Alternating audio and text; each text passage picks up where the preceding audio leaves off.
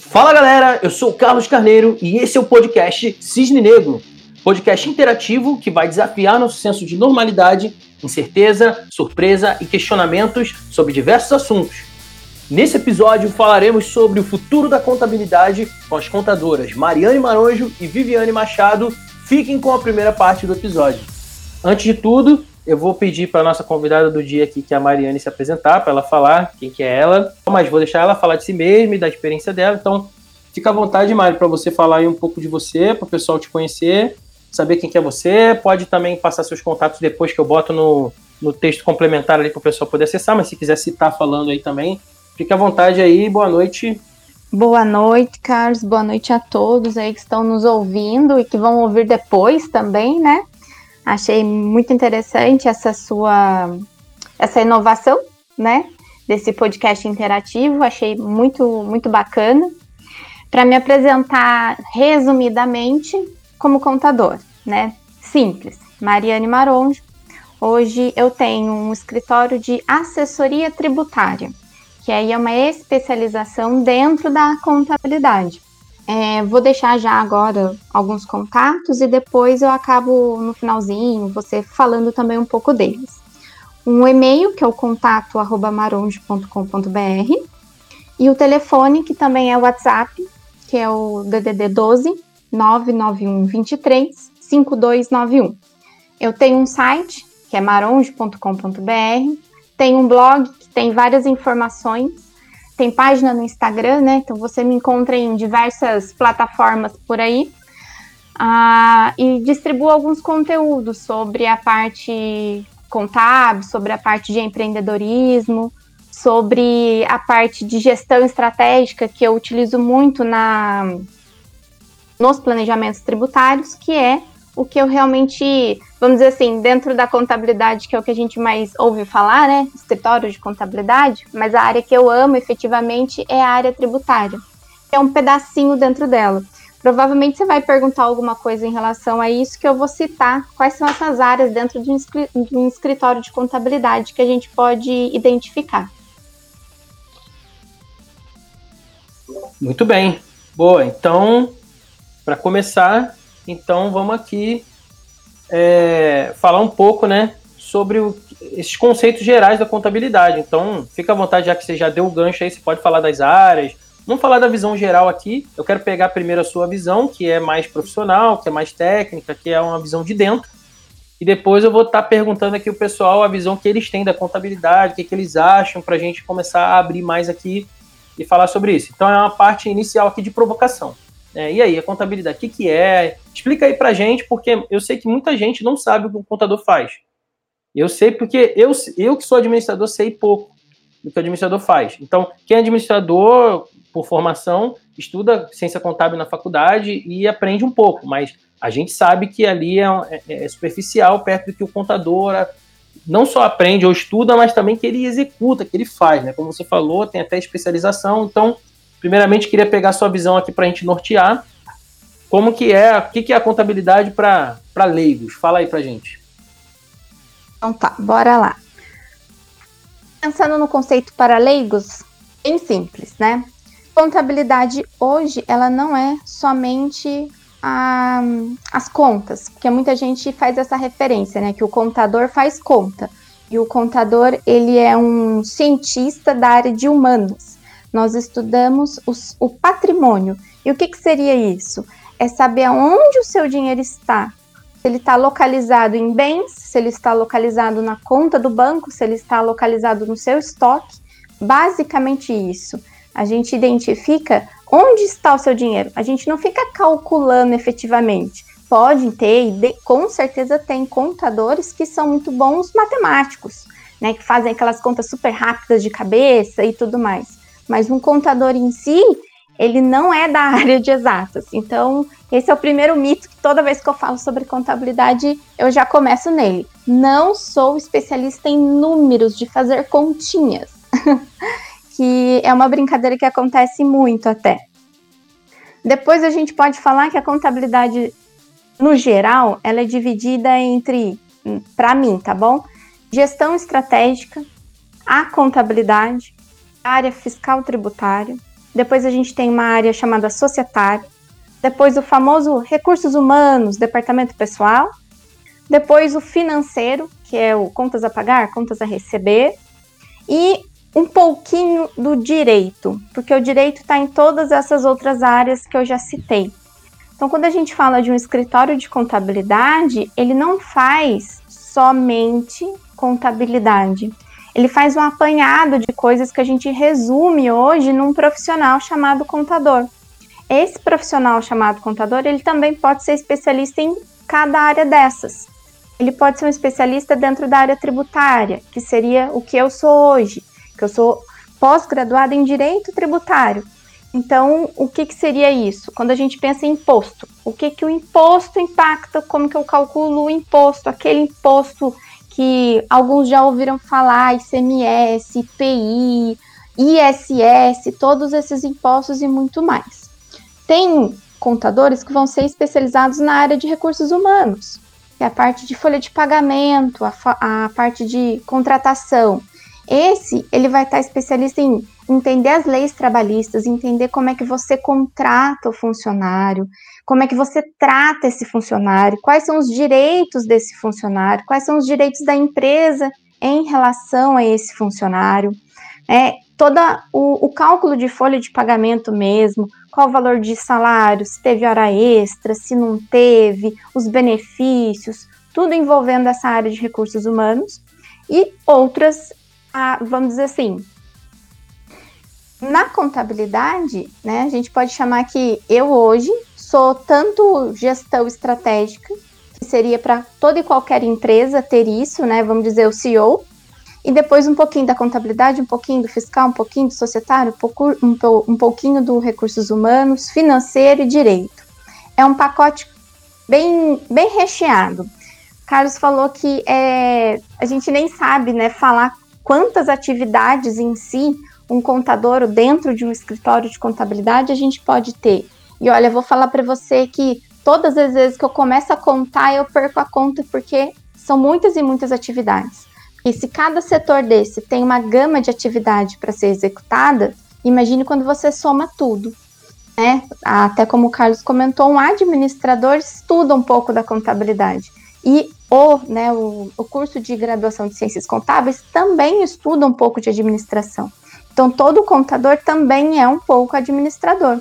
E aí eu vejo que a visão do administrar o seu escritório e administrar uma parte dos seus clientes, porque aí entra o relacionamento com o cliente e o serviço extra que você vai estar tá prestando para ele, que entra um pouco essa administração. Você como um parceiro desse cliente para ajudá-lo a administrar, que usando dados da contabilidade, usando todos esses dados que eu falei da contabilidade, tanto a área tributária quanto a área societária, recursos humanos, financeiro, direito, tudo isso engloba lá na ponta que é a estratégia de como que você está vendo o seu negócio. Essa é a minha visão hoje da contabilidade, da minha contabilidade a qual eu executo, né, do meu escritório, é, que eu posso trazer para vocês. E gostaria muito de ouvir cada um também, para a gente ver o, o que, que é o que, que as pessoas entendem de contador, né? O que, que as pessoas enxergam da gente. É, na verdade, a minha, é o que eu falei lá, né? Minha visão de contador, meu, é só coisa ruim, foi só decepção, frustração, tragédia, gritaria. E... É, é, bem, foi bem complicado, assim, a minha relacionamento que eu tenho com contador, que eu tive com contadores e também é, o valor entregue, né? Então, Acho que é, é muito isso. É, eu acho que é uma questão também de quebra de expectativa, né? Porque a gente espera que o contador vai ajudar, vai salvar a nossa vida, vai ajudar a gente a não se mexer em problema, e às vezes acontece, muitas das vezes acontece que ele te mete num problema muito maior porque ele não te avisou de alguma coisa, deixou de fazer alguma coisa, então a minha, minha experiência com isso foi bem ruim. Foi sempre bem complicado. Interessante. Então, vamos lá, Érica. Eu vou pegar ainda um pouco mais da sua visão para a gente explorar mais isso, tá? Então, na sua visão da contabilidade, o que, que você espera de um bom contador? Se fosse assim, o contador dos seus sonhos, tá? Da sua cabeça aí que você falou que tem essa quebra de expectativa, na sua expectativa, para ser um contador top pra caramba, o que, que o contador tinha que fazer? Cara, cuidar de toda a parte contábil da empresa e não só fazer declarações, mas me ajudar a pensar se eu estou pagando melhor imposto, se é, me dá segurança de que de fato ele está fazendo, né? Porque as minhas frustrações não foi nem que ele não me ajudou a pensar nisso, foi que eu, todas as vezes que eu precisei, sei lá, fazer um cadastro em algum lugar, descobri que o contador não deixou de fazer alguma coisa e aí tive que pagar uma multa ou correr atrás ou quase perder cliente por causa disso. Então, eu acho que tá a expectativa é muito grande, mas se ele, mesmo se ele fizesse só o que deveria fazer, já estaria bom, entendeu? Só fazer certinho o que ele se propôs a fazer.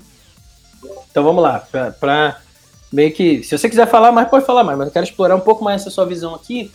Então, na sua visão, o contador ele, ele se propõe muitas vezes a fazer coisas que você sente que não precisa e não faz coisas que você sente que precisa. É essa a experiência que você teve com contadores anteriores?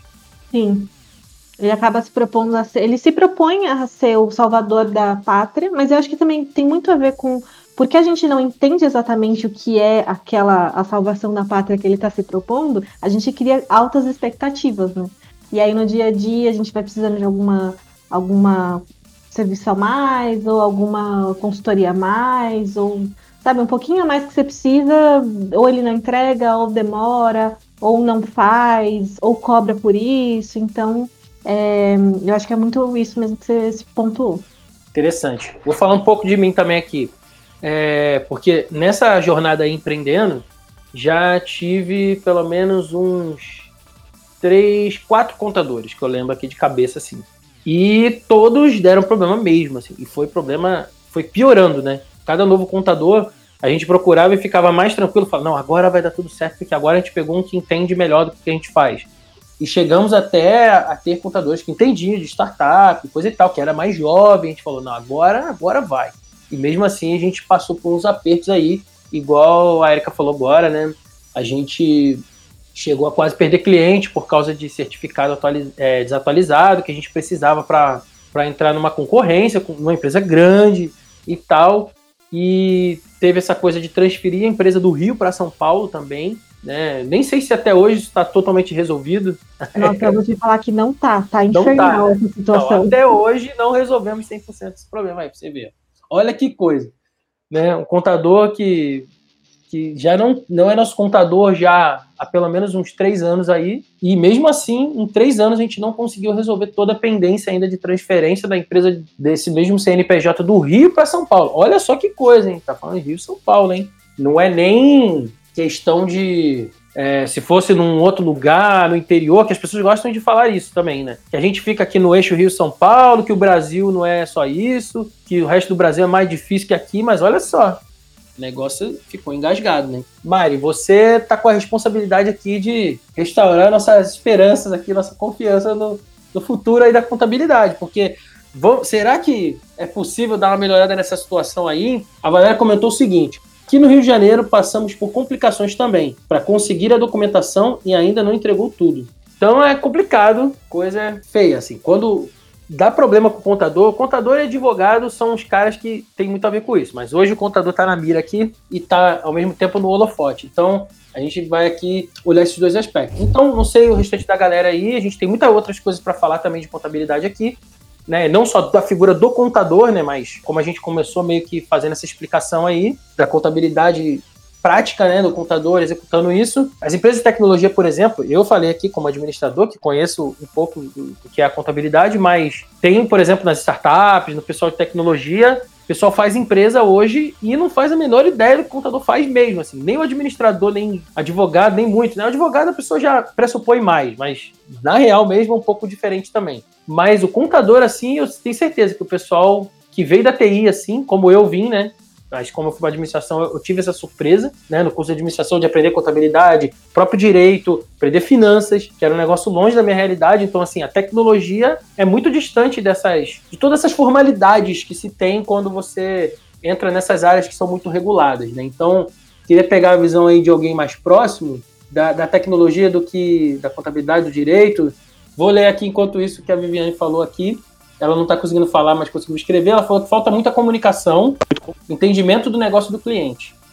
Eu queria falar aqui um pouco, né? Até por causa de, de produtos e coisas que a gente está construindo aqui, serviços que a gente está construindo dentro da Vortex. Tem um que é a Virei Digital. E a gente está se debatendo muito com isso aí, né? Se debatendo mesmo para aprender e descobrir mais sobre questões envolvendo pequenas empresas, microempresas e debatendo o tema da contabilidade constantemente. E a gente bateu esses dias nessa questão da contabilidade consultiva. Então, eu sei que tanto a Viviane aqui quanto a, quanto a Mari, eu já ouvi delas sobre contabilidade consultiva. Inclusive, eu é, tive primeiro contato com o termo por causa da, das postagens da própria Mari. Eu não, não tinha escutado falar sobre isso e fui me informando mais, já tem um tempinho, né? Mari, fala aí pra gente sobre contabilidade consultiva, também para leigos, por favor, mas pra gente entender aí o conceito, né? O conceito de ser consultivo tem em muitas profissões, mas na contabilidade, como é que é isso? Então, encarando um problema de frente, falando sobre o contador consultor, né? Tem a ver um pouquinho com o que a Viviane escreveu, que é a comunicação e entender o cliente, que você leu, e tem a ver com o que o PH perguntou. Mesmo dando uma né, cortada no que ele passou, ele perguntou a respeito assim, se o contador vai ser substituído por robôs, né? Substituído por sistemas que fazem tudo automatizado ou não. Basicamente foi isso que eu entendi que ele disse. Aí a gente entra na figura desse consultor. É, basicamente, né, vai falando para leigos, o que, que um consultor faz? Entende o que o cliente quer e dá a solução. Então foi o que a Viviane, que é também contadora, falou. É isso que a gente precisa. Dentro da, dessa consultoria, dentro da área da contabilidade, envolve todas as áreas que eu falei, você precisa entender o que, que o cliente realmente quer. Às vezes o cliente não quer abrir uma empresa, às vezes ele quer fechar. Às vezes o cliente não quer fechar, ele está cismado que ele tem que fechar um CNPJ, mas não é fechar, ele precisa alterar alguma coisa. Então a gente precisa entender o que o cliente quer, fazer essa comunicação direta e aí vem o papel técnico, é ir atrás das leis para a gente verificar que lei permite isso, que lei permite aquilo, a, o local que ele está querendo abrir né, o negócio dele pode abrir aquele tipo de estabelecimento, aquela atividade. É, aí entra também o que vocês estavam comentando sobre as dificuldades que a gente tem quando a gente esbarra na burocracia. E isso vai ser hoje, amanhã, quem sabe num futuro ela seja reduzida. Mas hoje a gente tem um nível de burocracia muito grande. E isso atrapalha bastante, não só a contabilidade, né, os contadores, esse serviço, como para o administrador também da empresa.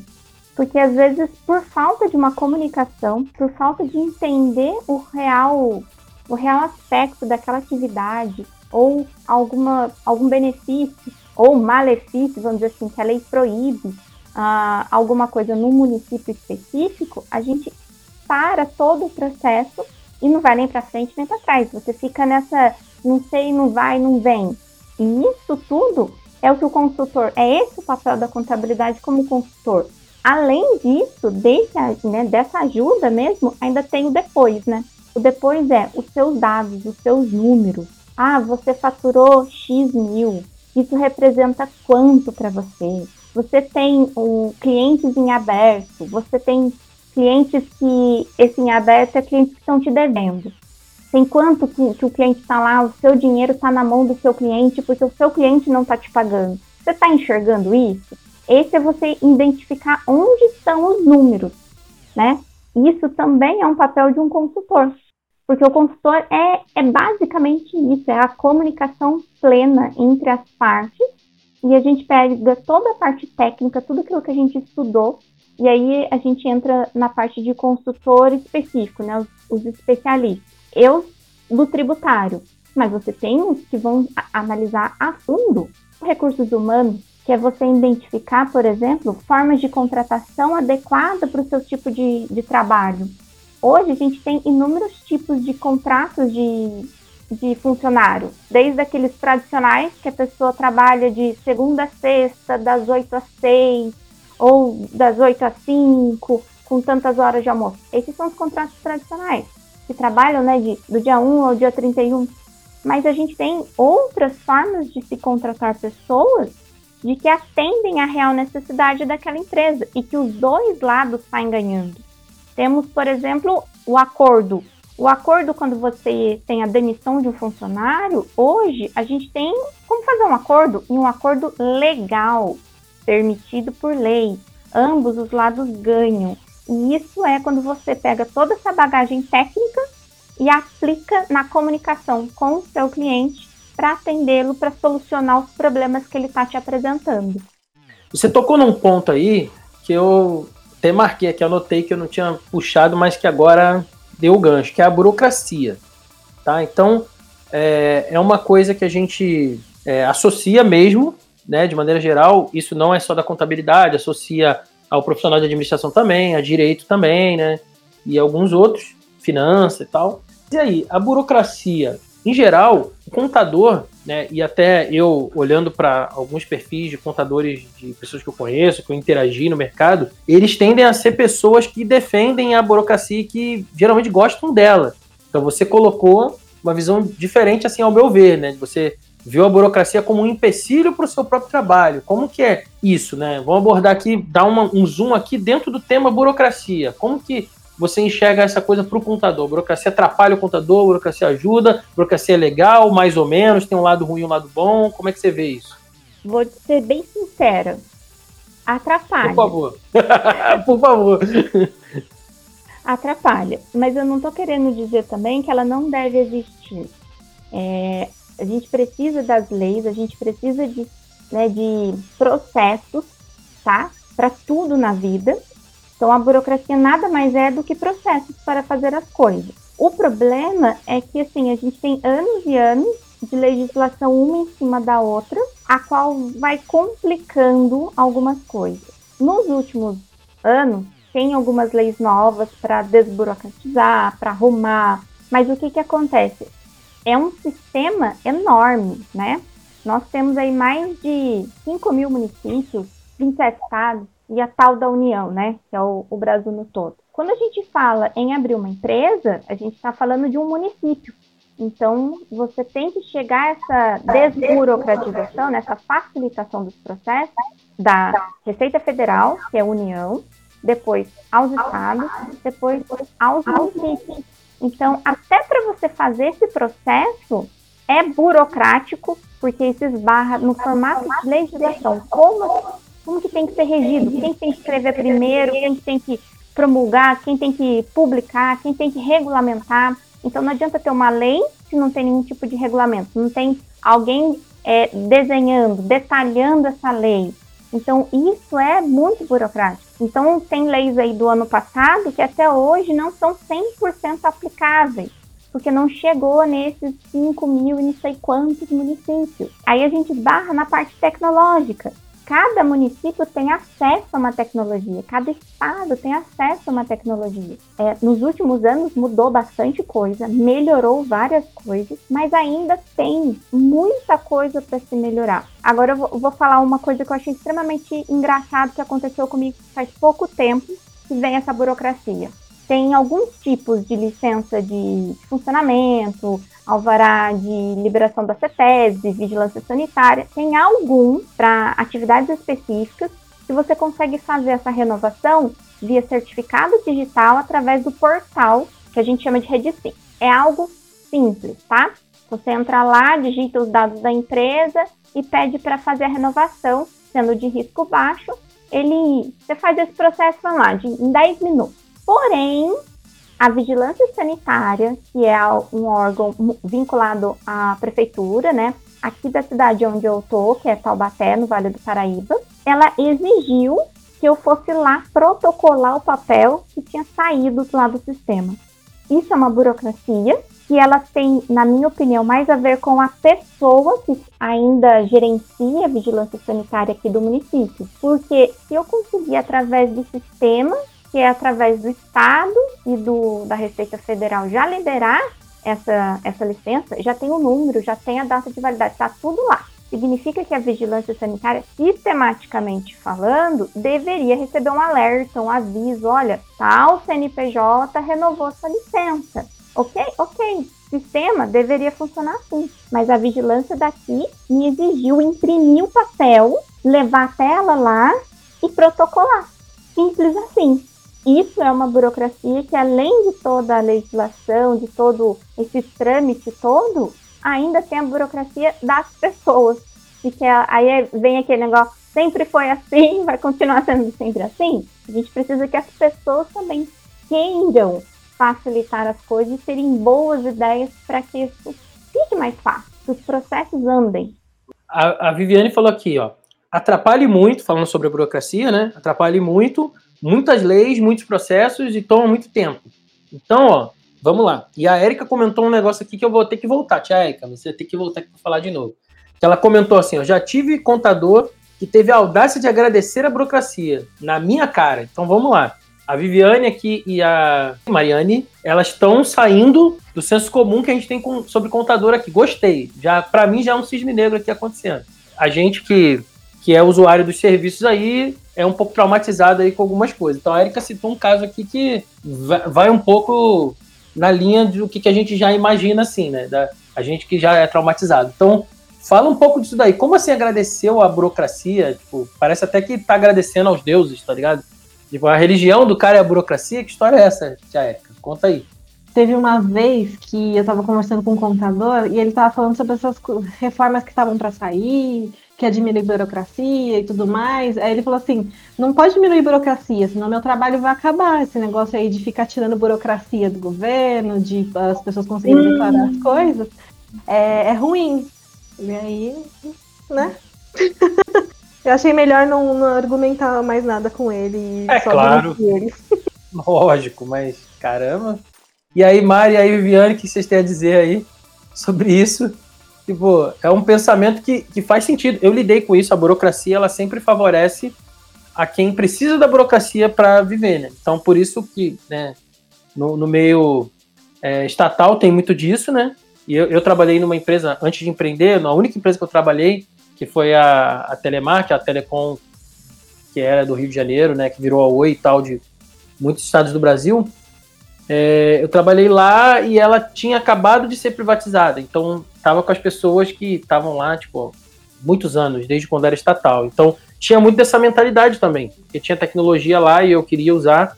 E eu tomei um, algumas broncas lá, um chega para lá, quando eu tinha lá pelos meus 18 a 20 e poucos anos. Eu fiquei lá seis anos, né, dos 18 aos 24 anos. E ouvi muito disso também, que você falou aí, né, dos caras falando, ô, ô garoto, segura a onda aí, porque se começar a colocar muita coisa aqui, daqui a pouco vão achar que não precisa de todo mundo aqui, vai ter demissão, coisa e tal. Então eles, tudo deles era o medo de ser demitido, assim, a, a, o pensamento deles da estabilidade depender disso, né? Que antes eles eram da empresa estatal que não demitia, ali era uma empresa privada que tinha cultura de estatal, então era muito difícil ser demitido. Eu pedi para ser mandado embora e quase que não consigo, quase que sou ameaçado para ficar lá, mas como assim você vai sair? Não existe sair. Eu pensei que eu estava na máfia, entendeu?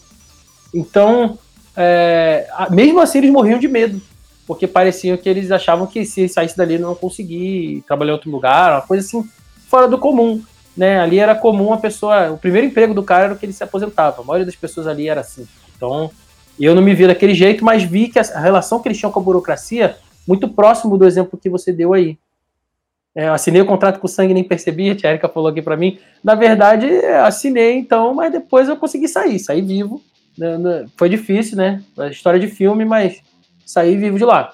Então, é, queria saber da Mari de novo aí, o que, que você acha disso, dessa visão da burocracia, do contador que acredita que é, quanto mais burocracia, mais trabalho para ele. Como é que você pensa isso? Porque antes de, de, passar a palavra, última coisa que eu penso aqui, né? Porque o contador já é um negócio obrigatório, né?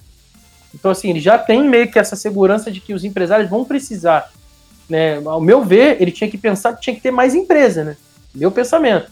Ele tinha que assim, ó, quanto mais empresa, mais trabalho para mim. E não quanto mais burocracia, né? Mas é, como é que você vê isso aí? Aí é assim, eu vejo que ele tá certo, já que ele não consegue pensar de outra forma, ele não consegue atender o cliente. Então, para ele, ele vai ficar sem emprego. Né? Então, quando aquela pessoa está totalmente vinculada à, à burocracia e acha que vai acabar o mundo dele, eu não tenho o que dizer contra, que nem a, Erika falou, né? Como é que você argumenta? Essa é a crença que ele tem. Então, para ele vai acabar o mundo, né, digamos assim. Agora, como que eu enxergo a diminuição ou até eu, eu não sei se isso vai acabar, mas a diminuição a facilitação da, dos processos ajuda porque eu posso me dedicar a entender melhor os clientes e atender outras áreas, a ser esse consultor real, né? Então, que nem o PH tinha falado em relação à parte de automatização. Eu hoje no meu escritório estou tentando, estou fazendo com que as coisas fiquem mais automatizadas. Que gerem relatórios sozinhos, que gerem apurações, que gerem contratos, que seja tudo mais prático naquilo que não me exige a análise, naquilo que não me exige pensar, encontrar soluções para o cliente. Então, hoje, na minha visão, é a melhor coisa que tem você reduzir essa burocracia. Porque se você facilita, você põe para que o terceiro faça. Para que você põe que o terceiro pode ser tanto uma pessoa que tenha menos capacidade técnica em determinadas áreas, ou um terceiro, um sistema, né, que possa gerar notas automaticamente, que pode é, contabilizar automaticamente, que pode imprimir aqueles, aquelas guias de impostos para o empresário. Então, para mim, eu vejo como oportunidade uma forma de crescimento e de atender cada vez melhor. E como você falou, Carlos, a ideia é quanto mais empresas, mais pessoas, mais formas da gente poder crescer. Porque mais burocracia reduz o número de pessoas e reduz o número de empresas. Porque o empresário vai falar assim: meu Deus, eu vou ter que fazer isso, isso, isso, isso, isso aquilo, aquilo, aquilo, para conseguir ter um CNPJ, para conseguir poder emitir uma nota fiscal e fazer uma venda, então, se você aumentar isso, obviamente você diminui o número de empresas. Se você facilita, você aumenta o número de empresas. Aumentando o número de empresas, você aumenta receita, você aumenta geração de emprego, você aumenta dinheiro no mercado, você estimula uma economia globalmente, porque é um comprando, vendendo, outro comprando e vendendo. Isso é um ciclo. Né? Então, quanto mais empresas, mais oportunidades a gente vai crescer. É, para mim, é essa visão que a gente tem que ter. E aí, curtiu? Você pode acompanhar o Cisne Negro no Anchor, Spotify, Apple Podcast, Google Podcast e também no YouTube e no Instagram. Se quiser participar como convidado ou indicar alguém, acesse o link na descrição. Eu sou Carlos Carneiro e nos vemos nos próximos episódios.